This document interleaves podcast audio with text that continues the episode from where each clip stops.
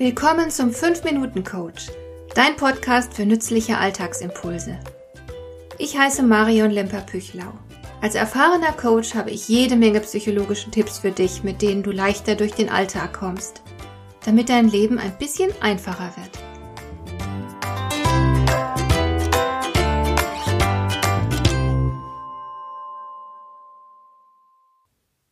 Du weißt sicher, dass in der katholischen Kirche das Konzept der Sünde eine große Rolle spielt. Von einem Christen wird erwartet, dass er ein gottgefälliges Leben führt und bestimmte Dinge einfach nicht tut. Die Kirche kennt dabei zwei Ausprägungen von Sünden und eine davon ist die sogenannte Todsünde. Nun bin ich persönlich absolut kein gläubiger Christ, aber da gibt es dennoch ein paar Punkte, in denen ich der christlichen Lehre nur zustimmen kann. Und auch wenn ich selbst das Konzept der Sünde ganz und gar nicht billige, gerade weil ich auch aus psychologischer Sicht allerhand dagegen einzuwenden habe, so teile ich immerhin die kirchliche Überzeugung, dass man bestimmte Dinge grundsätzlich nicht tun sollte. Die sogenannten Todsünden kommen mir jetzt nicht ganz so schlimm vor, im Gegenteil, ich finde sogar ein bisschen Völlerei oder Wollust können hier und da nicht schaden, sie tragen vielmehr erheblich zur Lebensqualität bei. Aber es gibt eine sogenannte Todsünde, die ich persönlich auch nicht ausstehen kann. Ich spreche hier von Eitelkeit. Da gibt es zum Beispiel jemanden, der mir aufgefallen ist, weil er wie ein Dandy gekleidet zu einem Fest erschienen ist. Sein Aufzug war einen Tick zu erlesen für den Anlass und die Gesellschaft. Man hätte jetzt natürlich an einen Fauxpas glauben oder einfach annehmen können, der Gast habe vielleicht die Natur der, Feier der Feierlichkeit falsch eingeschätzt. Oder er hätte einfach nur einen schlechten Geschmack. Aber das war es nicht, denn besagter Gast hat sich dann zum Abendessen als einziger Teilnehmer der Festgesellschaft extra nochmal umgezogen und herausgeputzt. Und da war dann für mich der Punkt erreicht, an dem mir klar wurde, dass dieser Mensch unbedingt gesehen und bewundert werden wollte, dass er Eindruck machen wollte. In dem Moment habe ich mich nach meinem Schwager aus dem Harz gesehnt den es nie gekümmert hat, was andere von ihm dachten, der in jeder Hinsicht echt war und ganz er selbst. Ihm würde ich sogar zutrauen, dass er in seinem roten Fließpullover zu einem Fest gehen würde. Das wäre zwar nicht besonders höflich gegenüber den Gastgebern, aber so herrlich natürlich und entspannt. Ich liebe meinen Schwager für diese Natürlichkeit. Er ruht in sich, und das finde ich so angenehm.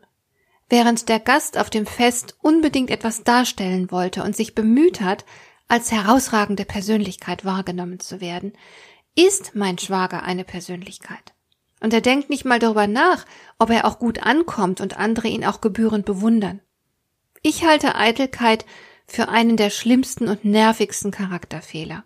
Und gerade weil jeder von uns zumindest in manchen Situationen zur Eitelkeit neigt, und weil ich persönlich daher dieses Bestreben auch von mir selbst gut kenne, gerade deswegen weiß ich so gut, wie zerstörerisch Eitelkeit ist. Ich kann dir mal aufzählen, welche unguten Seiten mir ganz spontan in den Sinn kommen. Erstens, Eitelkeit trennt dich von anderen Menschen. Wenn du bewundert werden willst, schaffst du damit Distanz zu den Menschen deiner Umgebung. Du willst ein bisschen über ihnen stehen, etwas Besonderes sein. Eitelkeit schließt Verbundenheit deshalb geradezu aus. Zweitens, mit Eitelkeit schaffst du auch Distanz zu dir selbst. Du ruhst dann eben nicht in dir, weil du dauernd darüber nachdenkst, was die anderen in dir sehen oder sehen sollen. Drittens, Eitelkeit erlaubt es dir nicht zu dir zu stehen, wie du bist, nämlich fehlerhaft und verletzlich, du versteckst lieber diesen Teil von dir.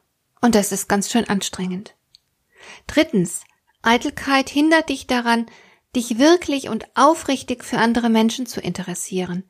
Du bist dann ein bisschen so wie die Person in dem Witz, die ihrem Gegenüber sagt, nun haben wir aber lange genug über mich gesprochen. Reden wir doch mal von Ihnen. Wie finden Sie mich denn?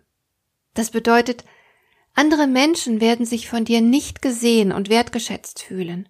Und dann entstehen auch keine tiefen Verbindungen und du bleibst ziemlich einsam. Und fünftens schließlich ist Eitelkeit immer ein Beweis für Unreife. Starke und reife Menschen können sich selbst annehmen, wie sie sind. Sie stehen zu sich, wie sie nun mal sind. Sie haben gelernt, sich anzunehmen mit all ihren Seiten.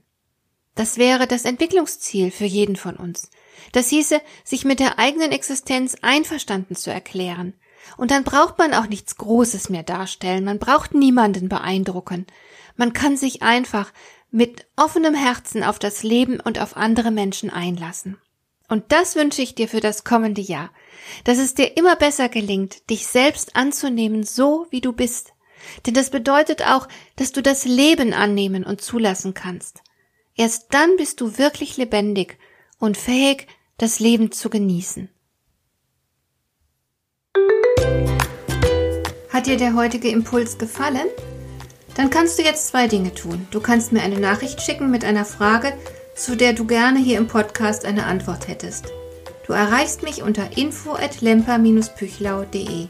Und du kannst eine Bewertung bei iTunes abgeben, damit diese Sendung für andere Interessierte sichtbarer wird. Schön, dass du mir zugehört hast. Bis zum nächsten Mal eine gute Zeit für dich.